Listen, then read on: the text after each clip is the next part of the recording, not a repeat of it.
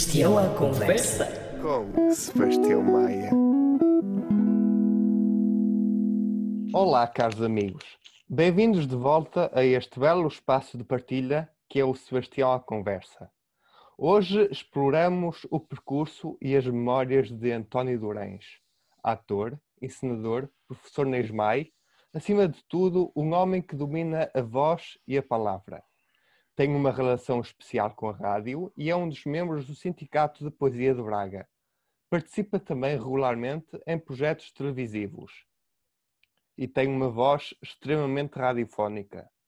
É com gosto que recebo um titã do teatro, mas sobretudo um amigo. Bem, já estamos no ar agora, Durães? Muito bem. Um titã, Jesus. Um titã, tem que fazer jus à tua altura. Claro. Eh, ora bem, eu queria começar este podcast com um desafio.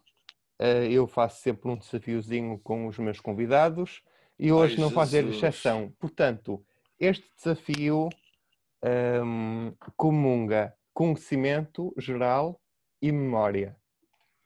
Duas das coisas que eu Pois. sei que tens. Que eu não tenho, queres dizer? Exato. Eh, Não, mas, mas é, é fácil. Eu vou dar três excertos de três obras. Eu não digo que são não teatrais, depois vais- e tu vais ter que dizer o autor e o título desses excertos e dessas obras, claro está. Ai, Jesus. Muito bem, vamos começar. Isto para isto cada pergunta vale 500 euros. Ok. Estou a brincar. Estou, eh, ok, então, primeiro o excerto. Existe uma íntima relação entre bombeiros e teatro. Eu que ando pelos bastidores dos teatros há tantos e tantos anos, nunca vi nem montei uma peça que não tivesse um bombeiro presente na sala. Ok. Esta foste benevolente, porque também foi a voz que, que, que sonorizou estas palavras. Carla Valentim, eu já não sei, é o nome do sketch. Uh, já não sei exatamente como é que se chama o nome do, do sketch. O espetáculo, do espetáculo, sim, claro que me lembro. Eh, o sketch chama-se O Teatro Obrigatório ou Porquê que os teatros estão vazios? Exatamente, exatamente. Bem, Exatamente. então, eh, 500 euros são seus, amigo António Como é. Era, co- é- é- é- como é que ela chamava que fazia? Estás a ver a minha memória? Ela é Leonor. E depois, e lá, Leonor, exatamente, e depois tu fazias era o bombeiro a seguir a cantar aquela magnífica canção Vestidinho de Bombeiro sobre os animais. Exatamente, mas já, já falaremos já é dessa, coisa. dessa mítica produção. Segundo excerto. Ah, piratas, piratas, piratas, piratas, amai-me e odiai-me, misturai-me convosco, piratas. Oh, que caraças. Eu sei lá de onde é que isso vem. Não sei. Se calhar até fui eu que fiz, até fui eu que disse. Não, tem, olha, tem a ver com o mar. E é, Pois, de um, eh, e é de um engenheiro naval. ah, ok, muito bem, muito bem. Eh, da Ode Marítima, creio eu, do, do, de um dos heterónimos do Pessoa, Do Álvaro de Campos. da Álvaro de Campos. Eh, Muito bem. Terceiro excerto. Muito mal, muito mal, muito mal. É que só esse bocadinho de repente estava-me a lembrar qualquer coisa da literatura, da literatura de aventuras ou coisa que valha. Sim. Pois sim que tem piratas, mas não, é o nosso Álvaro de Campos que escreveu a Auto Marítima. Terceiro e último excerto. E se quisesse Deus que este tão ilustre e tão numeroso auditório saísse hoje tão desenganado da pregação como vem enganado com o pregador. Ouçamos o Evangelho e ouçamo-lo todo, que todo é do caso que me levou e trouxe de tão longe. Bom, também é mais ou menos simples, estamos a falar do, do, do, do, do grande Padre António Vieira, ahm, considerado pelo Fernando Pessoa ah, como dos mais ilustres cultivadores da língua portuguesa. E isso há de ser, há de ser o, o sermão do Bom Ladrão, talvez? Sexagésima. Da sexagésima, exatamente, que nós fizemos na escola. Também, também fizeste, também ensinaste. Olha, hum, pronto, o desafio superado. já Mais ou menos, mais ou menos, mais ou menos. mais ou menos. Queria começar por perguntar, fazendo assim um regresso às origens, uh, como é que como é, quando é que começaste a ter interesse pela área teatral e quando é que as mais surgem no meio? Ah, isso obrigava-me a recuar, obriga-me a recuar muitos anos atrás. Eu já sou um senhor de provecta idade, eh, mas a minha relação com o teatro tem, tem umas dezenas grandes de anos. Eu comecei, comecei a fazer teatro muito, muito pequenino, nos grupos de amadores. E antes dos grupos amadores, em grupos que eu próprio inventava na escola secundária. Sabes, tudo começa. Eu acho que escola secundária e na escola, e na escola antigamente chamava-se escola primária, hoje ensino básico, creio que é assim.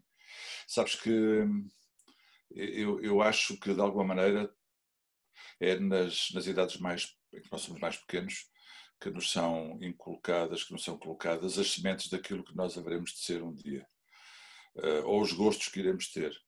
E comigo aconteceu isso logo na escola, na escola primária, logo muito, muito pequenino. Uh, Fazia-se teatro na minha escola primária. E, portanto, aí começou o gosto.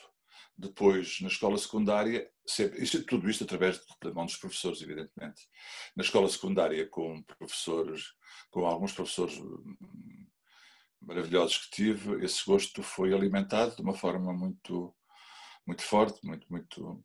E, e, e lembro-me, por exemplo, da literatura portuguesa, eu já não sei como é que se chamava a cadeira, a língua portuguesa, português, já não sei, porque os nomes estão sempre a mudar.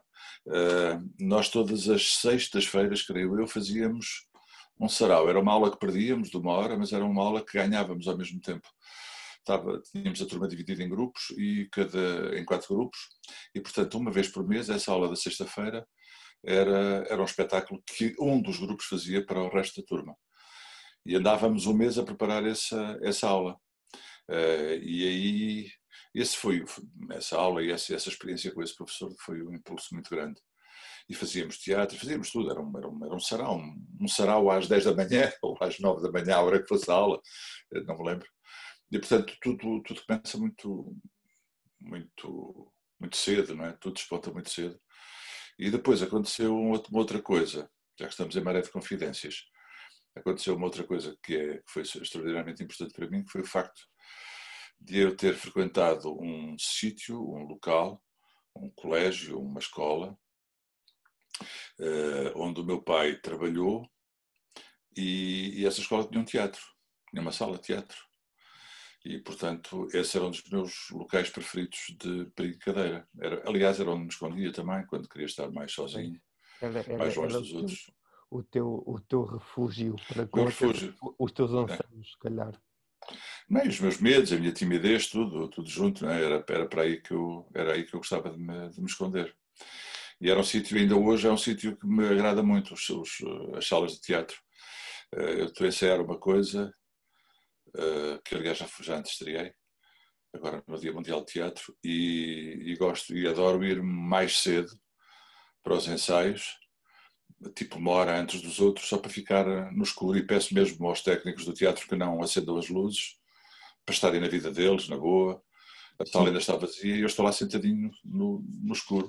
Como, hora, como, é que é, como é que é? Prefere-se um, assim, como é que é ver o teatro cheio de gente, cheio de público a bater palmas? Claro que hoje, hoje em dia as condições são um bocado diferentes, até mesmo com o Covid. Mas como é que é esta sensação de receber pá, aplausos fervorosos e depois quando os teatros fecham, lá está essa solidão é quase inquietante, não? Como é que tu lidas com isso? Sabes que é sempre o outro lado, da, o reverso da medalha, sendo que é a mesma medalha, não é? Os aplausos são gratificantes, evidentemente, e são, e são joias que nós colocamos no nosso, no nosso peito inchado, no nosso orgulho inchado, claro. Uh, mas nós sabemos que é uma glória completamente efêmera, passageira. Esgota-se naquele serão, pensando que o espetáculo é à noite, porque no dia seguinte vamos estar a arrancar de novo e vamos estar com o mesmo nervosismo, ou mais ainda do dia anterior. À espera que depois aquilo resulte nos aplausos finais. Pode não resultar, há muitas vezes que não resulta. E os aplausos são sempre diferentes de espetáculo para, espetáculo. E às vezes os próprios aplausos não significa que, que o, o, o, público, essa entidade abstrata, que o público recebeu, acolheu com mais ou com menos entusiasmo aquilo que viu. É muito, são muito falsos os aplausos também. Eh, às vezes aplausos moderados, menos vibrantes, podem querer dizer que as pessoas estão bastante mais envolvidas com o espetáculo do que aquilo que nós poderíamos imaginar. E por outro lado, aplausos vibrantes podem querer significar apenas que eles são os, uns bajuladores, que é um público bajulador que vai para ali só para aplaudir e para ser visto a aplaudir. É tudo muito é tudo muito relativo.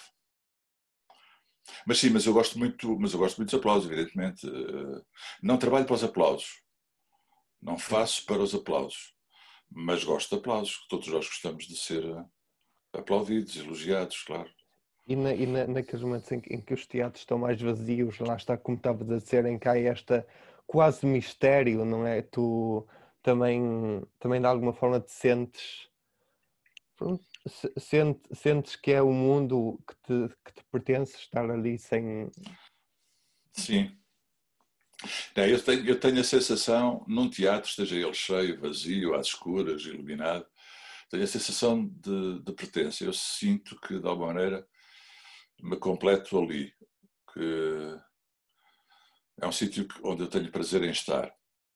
Mas também sei que uh, não é o único sítio onde eu tenho prazer em estar. Eu tenho prazer em estar em muitos outros sítios, a fazer muitas outras coisas. Mas aquela gosto especialmente. E, e, e, creio que, de alguma maneira, tudo aquilo que eu sei fazer, que não é muito, é muito pouco, aliás, de alguma maneira desemboca ali pode desembocar ali. É ali que de alguma maneira se expressa ou se potencializa tudo aquilo, eh, o pouco que sei fazer. Mas, mas, eh, mas sei fazer outras coisas, embora me sinta muito bem ali, embora sinta, me sinta, em, acho que em paz. Talvez seja, uhum. talvez seja a expressão melhor. Em paz quando não estou com ninguém, quando aquilo está tudo vazio, quando de repente começamos a ouvir o público entrar e estamos atrás das cortinas e vamos fazer qualquer coisa, aí a paz vai à vida e, e vem outra coisa qualquer, a responsabilidade, não sei, o medo também, a ansiedade, eh, vem uma série de coisas que de alguma maneira até podem prejudicar e podem, e podem fazer com que eu não com que eu não goze tanto o momento do espetáculo como muitos companheiros e muito bem.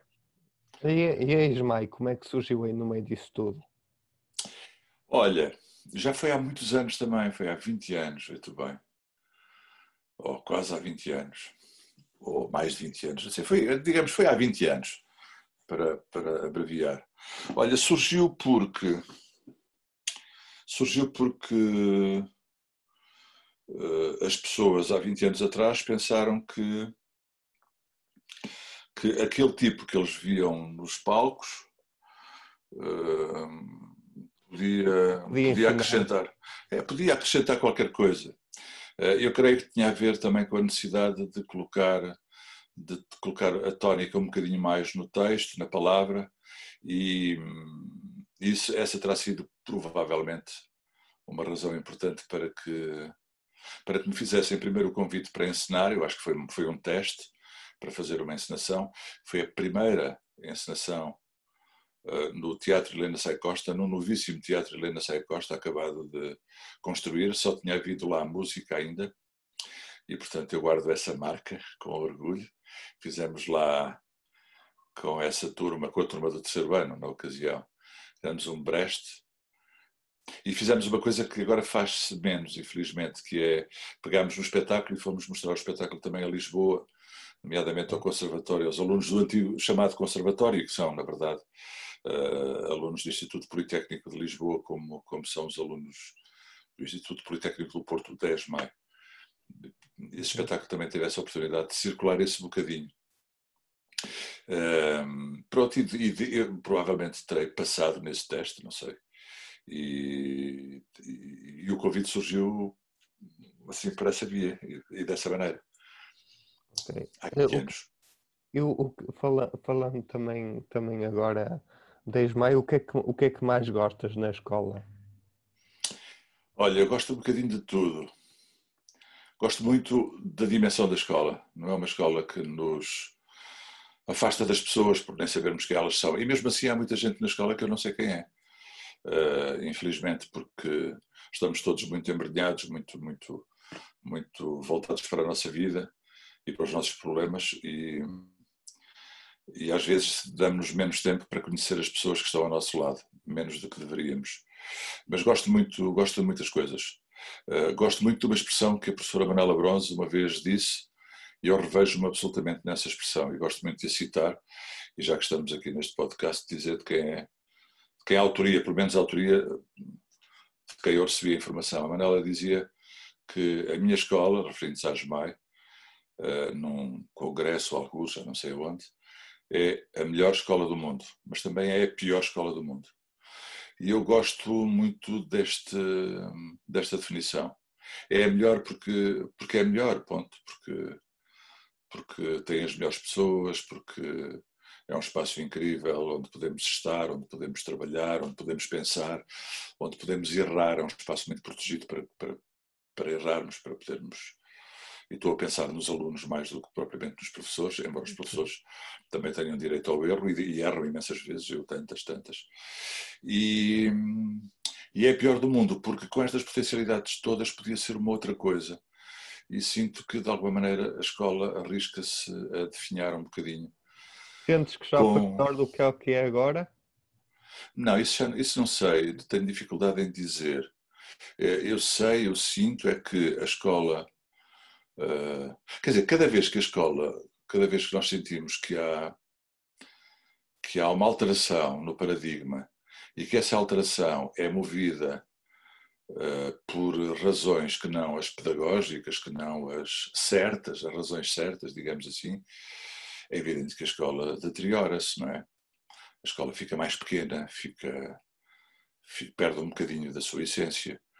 Eh, mas vivemos tempos muito difíceis que reportam não apenas ao ensino em geral, mas ao ensino artístico em particular, que são tempos muito complicados. Quando, quando falta muita coisa, quando, quando, quando a carteira começa a ficar mais, mais curta, mais pequena, quando o dinheiro escasseia, uh, os cortes, os primeiros cortes que, que nós estamos tentados a dar é sempre uh, nos luxos, naquilo que nós consideramos luxo, e, e, a arte é um luxo para a grande maioria das pessoas, para os tecnocratas que nos dirigem e, portanto, para os burocratas que nos dirigem. E, portanto, cada vez que a carteira definha um bocadinho, lá vai, lá vão os luxos para a vida, na música, na dança, no teatro, uh, no cinema, nas artes plásticas, nos museus, nas bibliotecas, é sempre aí, é sempre aí, somos sempre os primeiros a, a sofrer.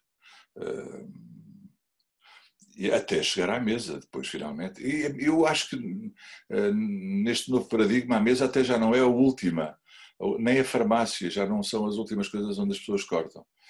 Porque depois as pessoas também pretendem manter, de alguma maneira, uma certa imagem, não é?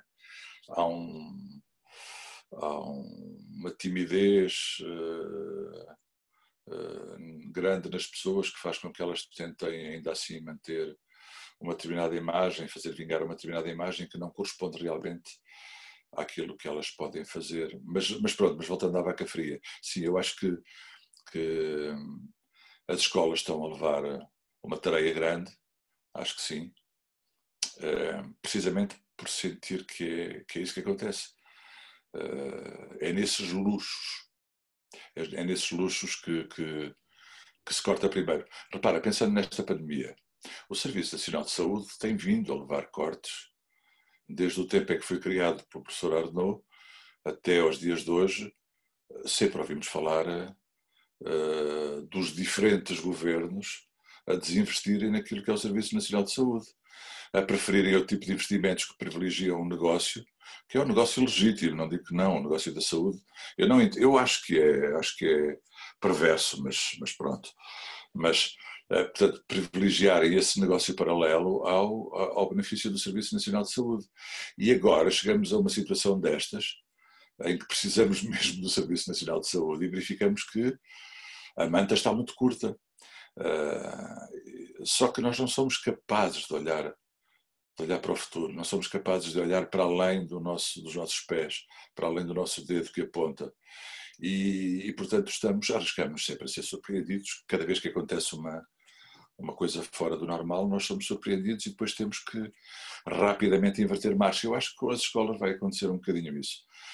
Quando percebermos que fizemos mal em, em cortar indevidamente uh, algumas das coisas que eram essenciais, provavelmente seremos capazes de reverter isso. Eu tenho esperança que sim, que sejamos, mas, mas não tenho nada a certeza.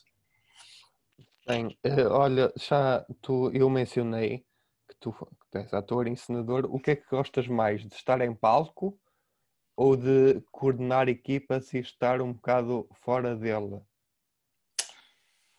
Com, com, com a passagem dos anos, o que eu gostava mais sempre era de estar, de ser ator. E quando era pequenino, o que eu fazia, quando fui criando os meus grupinhos de teatro, era eu, naturalmente, no centro do mundo. Eu encenava, eu era o ator principal, uh, não, não havia cá para malucos, assim é que era, assim é que tinha que ser. À medida que o tempo foi passando, que os anos foram passando, eu também tenho, ganhei uma consciência diferente, evidentemente, do que é o teatro e suas práticas. E, e a partir do momento em que comecei a experimentar a encenação, pronto, verifiquei não apenas um grande prazer na encenação, mas uma paz diferente. Acho eu, uma paz diferente. Uh, não sei dizer qual é a coisa que gosto mais de fazer, é difícil. Eu gosto de fazer as coisas todas, porque ao fazer uma delas, neste momento estou a fazer férias de todas as outras. E, portanto, sou capaz de voltar a qualquer uma das outras linguagens, acho eu, uh, rejuvenescido e revigorado por força dessas curtas férias que fiz. Portanto, eu diria que gosto de fazer um pouco de tudo e não tenho assim nenhuma uh, nenhuma coisa em particular, especialmente, tem conhecido especialmente bem. Por exemplo, aprendi recentemente que a paz do cinema, ou o tempo do cinema, é uma coisa que me agrada muito. Uh, outra vez, que me dá uma grande tranquilidade. É bastante diferente do teatro. É, é diferente, é muito Tem diferente. Outras regras, outros mecanismos. Sim, outras linguagens, a maneira como se olha, é tudo, quer dizer, é muito diferente. Embora a base seja exatamente a mesma, não é? A base é a mesma. E a base tem a ver com a maneira como nós olhamos para nós próprios nas diferentes situações, uh, acho eu. Uh, e encontramos-la na ESMAI, evidentemente, nas, nas, nas, técnicas que são aprendidas na ESMAI. Quer dizer, tudo, tudo brota daí, diria eu. Depois com, com um chegar diferente, com um caminhar diferente, mas a base é essa. Uh, mas gosto muito de fazer todas essas coisas. Gosto muito de ser ator no teatro, gosto muito de ser ator no cinema, quando posso fazer. Gosto muito de, de divulgar poesia, gosto muito de, de gravar publicidade até, gosto muito de gravar publicidade não é exatamente um gosto, mas é, mas, mas é bom para mas é bom para Sim, para a carteira, por exemplo. Pelo, pelo, pelo, menos quando, quando ouço a tua voz num spot aqui na televisão, eu digo logo, olha, é o Durães. Sim, é, sim, sim. Não, por exemplo, agora ultimamente. Quem te conhece. É, é, é, quase um serviço. Aí, assim, por exemplo, ultimamente fiz uma campanha há pouco tempo, há pouco tempo, já há alguns meses, senti-me praticamente a fazer serviço público para, para a Direção-Geral de Saúde. Sim, eu vi essa e campanha aí, de, dos, dos miúdos sentados à mesa com os pais e deles mandarem era, um, era uma grande, era, uma, era, um, era só uma série de, de, de spots. E, e, aí senti que podia estar, de alguma maneira, a ajudar, a ajudar também as pessoas, né?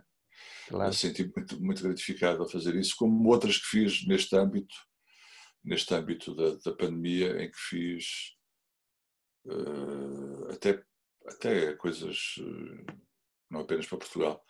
E, e é isso, isso, isso e aí nesse momento senti mesmo que podia ser podia estar a participar na solução, ser parte da solução, pelo menos ajudar a encontrar uma solução. E nesse, para ti é muito gratificante. Mas todas as outras atividades para mim são, são, são muito gratificantes.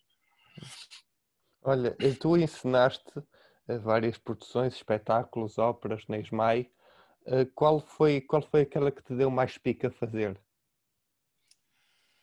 Uh, também é muito, é muito difícil dizer, mas pá, a primeira é sempre a primeira vez, não é? Esse espetáculo que, que inaugurou o Teatro Helena Sai Costa com essa turma de terceiro ano foi muito, foi muito importante para mim. Foi muito importante para mim, pensando na escola, não é?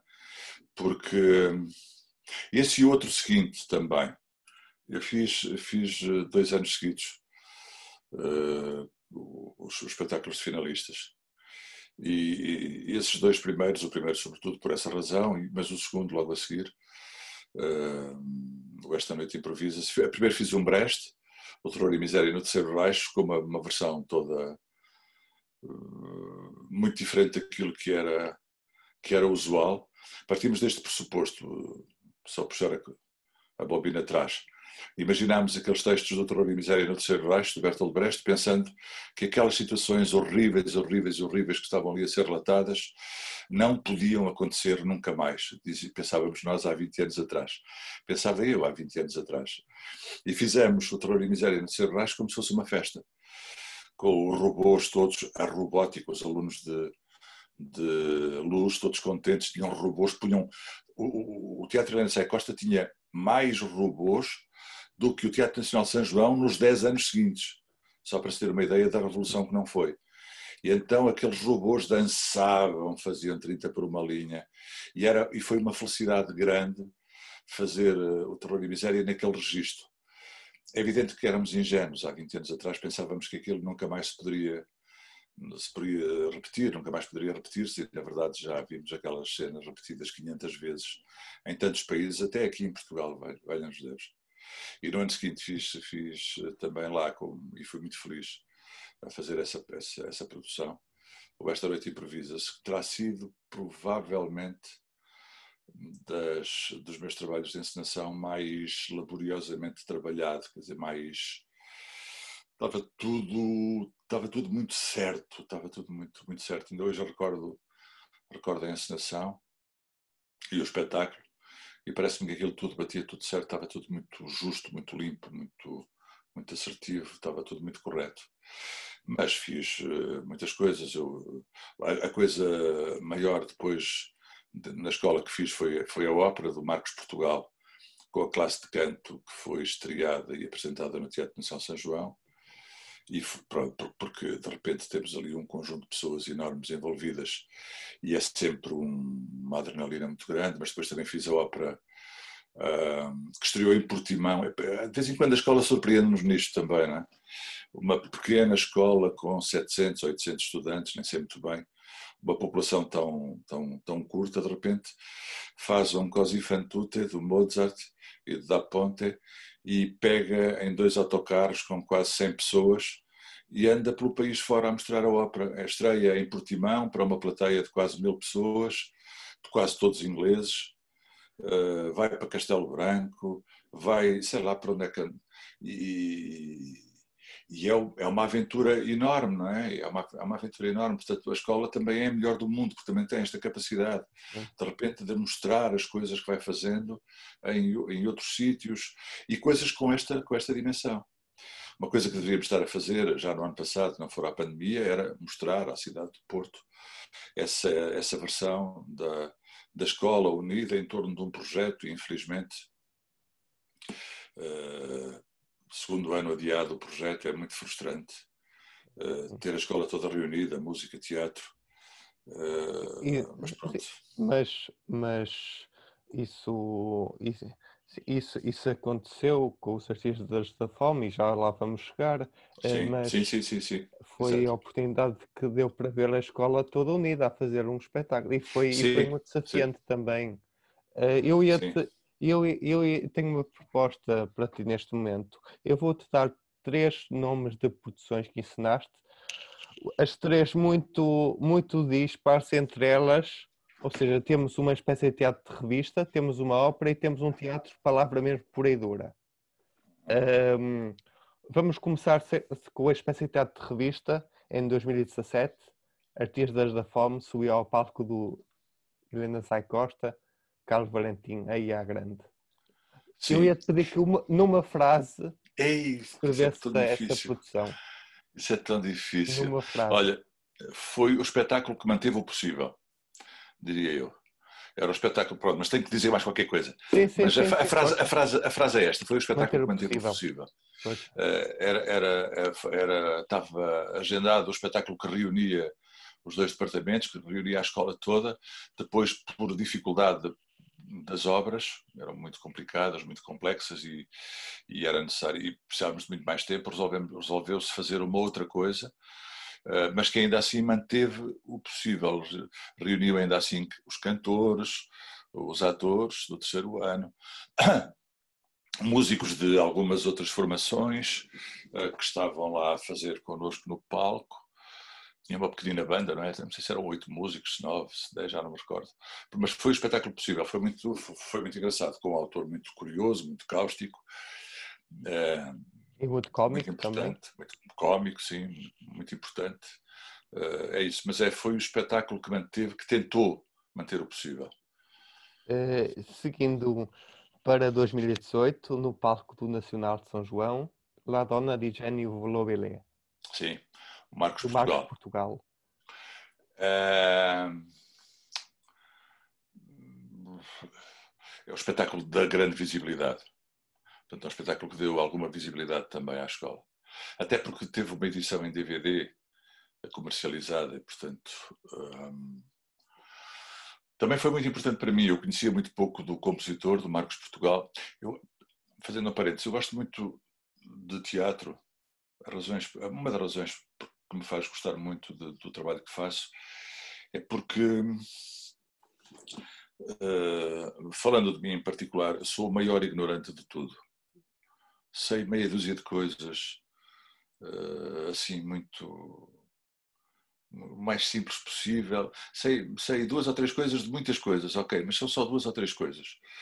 Eh, mas o teatro permite-me, o teatro, as artes do palco permitem-me ir conhecer outras coisas, ir-me estudar, ir, permitem-me estudar eh, dramaturgos, compositores, história, eh, e isso faz de mim uma pessoa um bocadinho maior, um bocadinho mais, mais preparada. Por exemplo, o- o- eh, essa ópera eu não conhecia o Marcos Portugal de todo e isso permitiu-me permitiu-me conhecer esse grande compositor português, talvez o mais internacional dos compositores portugueses, completamente ostracizado, posto de lado.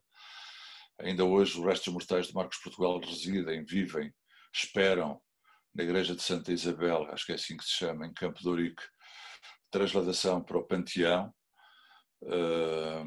porque foi, esse, foi com esse fito que elas foram transportadas do Brasil para Portugal. E esse espetáculo permitiu-me conhecer, por um lado, entrar no mundo da ópera de uma outra maneira, claro, bem entendido, mas conhecer esse compositor absolutamente maravilhoso. Fiquei tão fascinado por, pelo compositor, pela sua história, até pela sua fragilidade humana, pela, pela, pelas tantas vezes que ele, que, ele, que ele teve que dizer isto e, o seu contrário, porque é necessário, a vida, a vida é assim mesmo, que numa oportunidade fui para a igreja de Santa Isabel, em Campo de Ourique, e levei a ópera que eu fiz, ou melhor, que eu ajudei a fazer, melhor dito, e lá tocar em cima dos restos mortais onde ele está. Uh, tal forma fiquei tocado por essa, por essa personalidade. Não levei flores, não levei, mas levei-lhe o som das coisas que ele, que ele produziu passados tantos anos, ainda se, ainda se ouviam, ainda se poderiam ouvir. Portanto, uh, as artes do palco dão-nos isso, ajudam-nos a conhecer essas, esta gente toda. Entretanto, coincidência das coincidências, um grande, grande amigo meu e muito importante na minha, na minha formação e na minha preparação, um grande músico português chamado José Luís Iglesias, que vive em Nova York, uh, tinha feito, ou fez por essa altura, coincidência, uma outra obra do Marcos Portugal, em Nova York, em inglês, uh, à qual acrescentou a guitarra portuguesa, ele, ele entretanto, afeiçoou-se à guitarra, uh, umas bodas de Fígaro, que na verdade é o Bom Marché retraduzido pelo Da Ponte e depois, e depois feito por inúmeros outros compositores. Uh, e de repente estava, estava com estava com Marcos Portugal em dose dupla, porque ele também depois queria saber mais, precisava de saber mais e conversávamos sobre o compositor, sobre esse compositor. Avançando até 2020 e voltando. Desculpa, eu falo muito, Sebastião, e estou a tirar, estou a roubar Não, não, não tem. Isto, isto é uma conversa, não. Claro. não eh, claro, claro que é gravada, mas eu, eu gosto de disto ser uma conversa. Não é propriamente uma entrevista, não é muito Sim. formal, é. É uma, é uma em, vez de, em vez só de estarmos com uma chávena de café na mão, estamos com, com Sim. um zoom à frente. Agora já podemos, já podemos ir ao postigo buscar uma chávenazinha de café. Sim, e para para a semana já posso, já, já posso beber o meu finozinho em paz e sossego. Ora bem. Eh, passando para 2020, o ano passado, regressando ao teatro Helena- Sai Costa, eh, seis magníficos atores deram voz e corpo a um sermão da 60 do padre António Vieira. Esse espetáculo chamava-se Semen Est Verbum Dei, que quer dizer qualquer coisa como Eis a Palavra de Deus, em latim. Sim, sim. E- esse espetáculo eu defini-lo-ia só com uma palavra até: heróis. Foram seis heróis. Eles, que na verdade não foram seis, eram oito ou nove, já não sei. Eles e os colegas que, que tiveram hum, disponibilidade e quiseram ir até ao fim, até ao fim do processo e até ao fim do projeto. Quiseram ir para cima das tábuas, para cima do palco, fazer aquilo. Hum, vivíamos tempos muito difíceis em julho, em junho, julho, quando começámos a preparar esse espetáculo, que deveria ser outra vez o tal grande espetáculo da escola e que teve que ser eh, adiado. Um, e cumprimos uma primeira fase à distância, com as pessoas confinadas em casa, obrigados a estar em casa, todos nós. Uh, e, e depois houve seis heróis que decidiram, alguns deles já tendo a nota, já tendo nota, não precisando da nota para, para, para prosseguir os seus estudos ao terminar o curso, como era o caso. Já, algum, não sei se três, quatro que já tinham nota, decidiram, "Epá, vamos fazer isto, vamos fazer isto, como deve ser. E, e, em setembro, presencialmente, contra tudo, contra todos, quando eu digo tudo e todos, é contra a pandemia, contra o Covid, contra o medo, contra, contra tudo. Hum. Fomos presencialmente montar, montar o espetáculo. Eram seis atores, mas depois havia mais gente, havia mais dois companheiros de luz e som, que também já tinham nota, não precisavam de nota para coisa nenhuma. Havia a figurinista, havia uma, uma produtora e direção de cena que vinha de mestrado, portanto, é isso, acho eu, éramos seis, dez. Uh, foi um momento foi um momento absolutamente empolgante para mim fiquei fiquei emocionadíssimo com com estes jovens amigos antes de, de, do desafio final do, deste episódio eu queria te perguntar e uma vez que tens uma relação muito especial com a rádio Uh, o, como é que tu vês a rádio hoje em dia no meio em que o streaming e as televisões e séries ganham muito potencial hoje em dia nas nossas casas e onde este, este meio cinematográfico se torna muito maior e televisivo? A rádio perde-se no meio, ganha, ganha-se com outras coisas? Como é que a rádio se. Como é que tu vês a rádio hoje em dia e como é que ela se pode, pode crescer? Olha, continuo a sentir que a rádio mantém exatamente o mesmo espaço que tinha eu sinto muita necessidade, tanta vez, de não ter a poluição da imagem, entre aspas, a incomodar-me, a interromper-me o olhar e ter apenas, de repente, todos os sentidos alerta, bem entendido, mas ser ferido em todos os sentidos através de um apenas, através apenas da audição. E eu acho que a rádio mantém esse, esse primado. Há uma experiência muito curiosa, já agora digo-te isto, que uma colega do Sindicato de Poesia, que agora se especializou em documentarismo radiofónico, em som, e este é um projeto, é um projeto inglês, de Londres, e, ela já estava a experimentá-lo cá em Portugal, nomeadamente em Lisboa, que é construir, digamos, programas de rádio, digamos assim, documentários sonoros sobre Fernando Pessoa, sobre, enfim, seja, seja o que for. E reunir ouvintes para esse documentário numa sala de cinema, As pessoas entram, sentam-se nas suas cadeiras, como se fossem ver um documentário vídeo, apagam-se as luzes e não voltam a acender-se. E durante 40 minutos, 50 minutos, uma hora, uma hora e meia, o tempo do documentário estão completamente no escuro a ouvir. Nós pensamos, isto é o cúmulo do arcaísmo, isto é arcaico até vir a mulher da fava rica.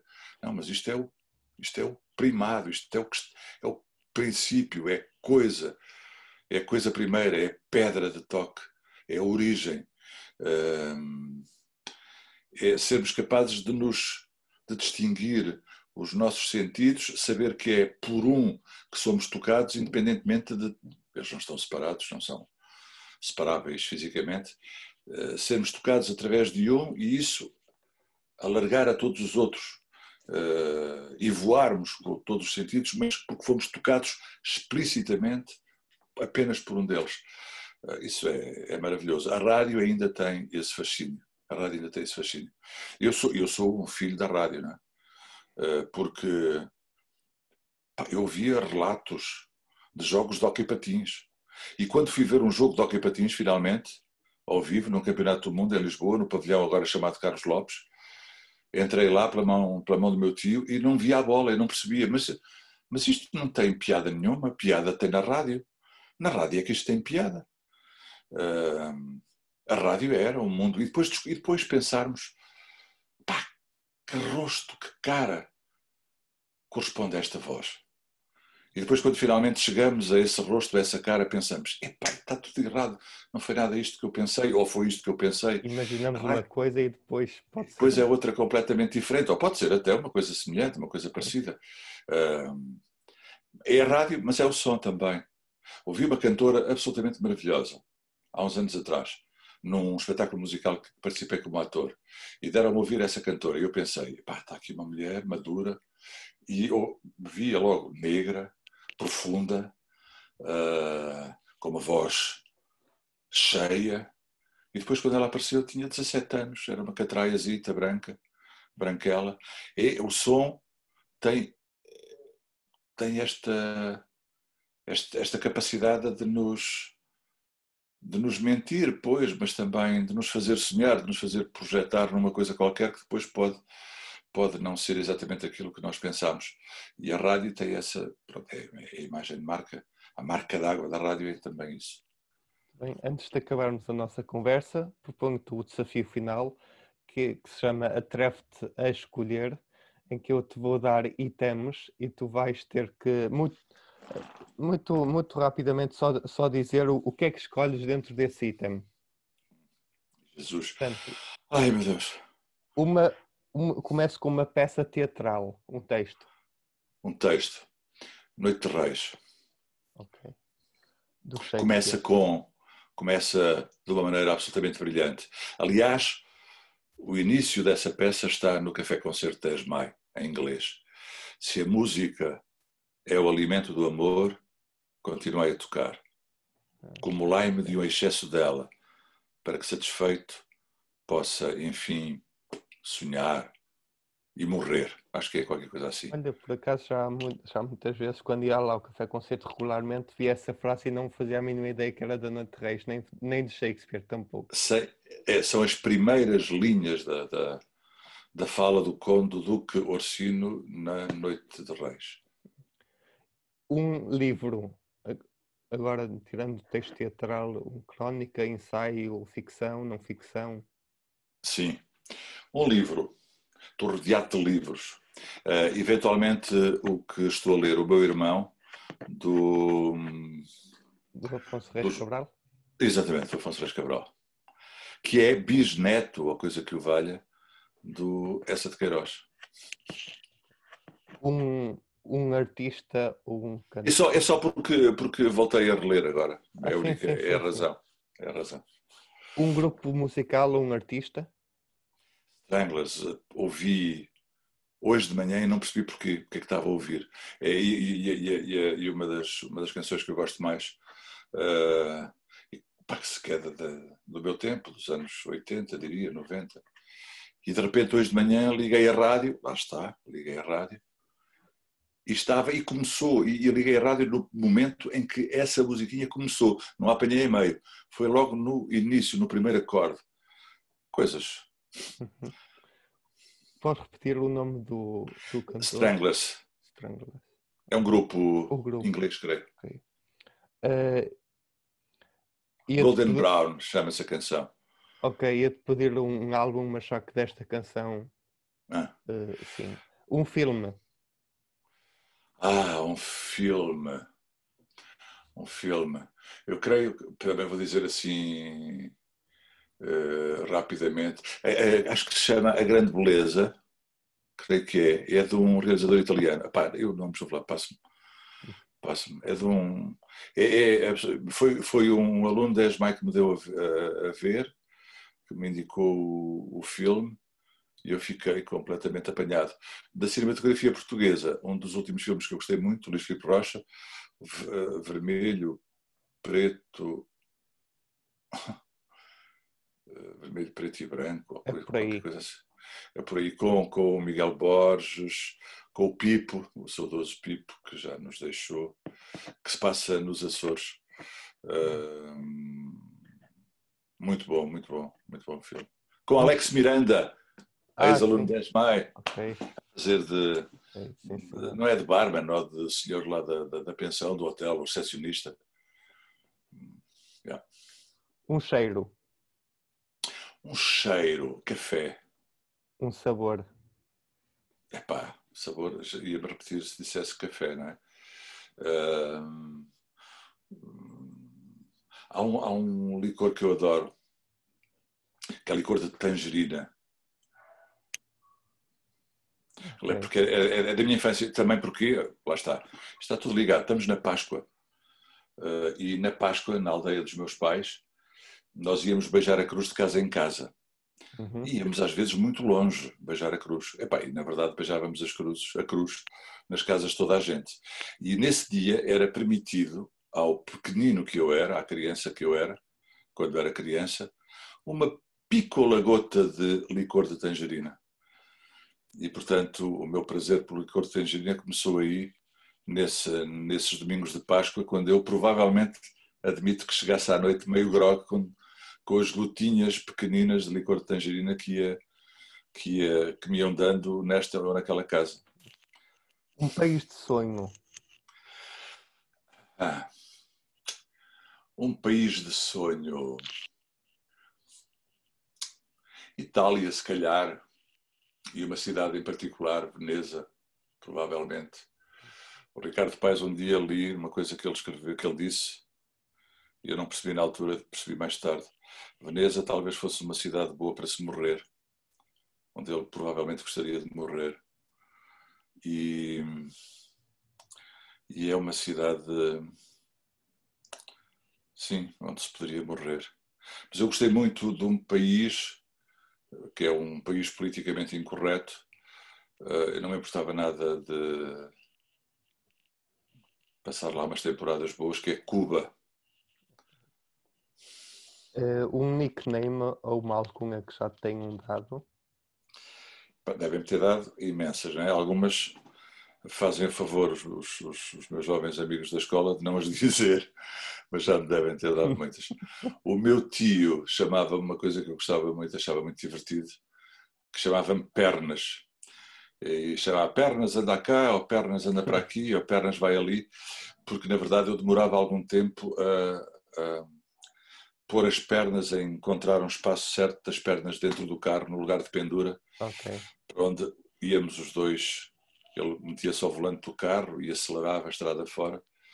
E por um momento eu tinha os 12 anos que tinha realmente, e ele também tinha a minha idade, 12 anos, apesar de ser meu tio-avô. Uhum. Se trabalhasses, se não trabalhasses no meio artístico, que outra prof- profissão é que abraçarias com gosto? Olha, eu trabalhei, eu trabalhei em várias coisas, sabes? Eu fui. Eu tive carteira profissional da indústria hoteleira, de menor. Ah, com 16 anos tive carteira, trabalhava no verão para ganhar uns copos no hotel, nos hotéis na Figueira, da Foz, eu sou da Figueira da Foz. E, E, e, e, naquela altura, já depois do 25 de Abril, depois do 25 de Abril eu tinha 12 anos, já depois do 25 de Abril eh, havia o trabalho infantil estava legalizado. Entre os 16 e os 18 havia uma carteira profissional de menor, vê tudo bem, eh, para, para trabalhos sazonais. Não é? Também andei a apanhar lixo com um carrinho do lixo e não era propriamente assim muito gratificante, mas conversava imenso com as pessoas e as pessoas ensinavam-me imensas coisas e eu qualquer trabalho que me permitisse acho eu contactar com as pessoas contactar com e conversar com elas e, e parar para trocar ideias e acho eu qualquer trabalho desses eu sentir-me não sei se realizado se, mas mas mas sentir-me menos infeliz creio eu Ok. Muito bem, e, e acabamos assim este episódio. Uh, Queria-te agradecer a oportunidade de ter aceito o convite. Uh, e... Sebastião, não tens nada que agradecer. Fiquei muito contente quando me convidaste. Gosto muito de ti. E, e só dizer que tens de cortar o cabelo. Assim, o, os nossos ouvintes não, não veem, mas eu, uh, mas eu estou com o cabelo grande, sim. Estiveste a preparar-te para seres o Cristo nesta Páscoa, só que Exato. o confinamento só vamos abrir a partir do dia 19. Exato. Se fosse dia 5, estavas garantidamente, tinhas garantidamente uma cruz às costas. Exatamente. Um, mas olha, obrigado e, eh, e aos nossos ouvintes, desejo-vos tudo bom e continuem a ver a Rádios Mai, porque nós em breve teremos muitas novidades. E pronto, e sigam-nos no Anchor FM e no Spotify e e é isto. E continuem. E gostem muito do Sebastião, que eu também gosto muito dele. Obrigado. E, uh, e, e fiquem bem. Um abraço e um beijinho para todos.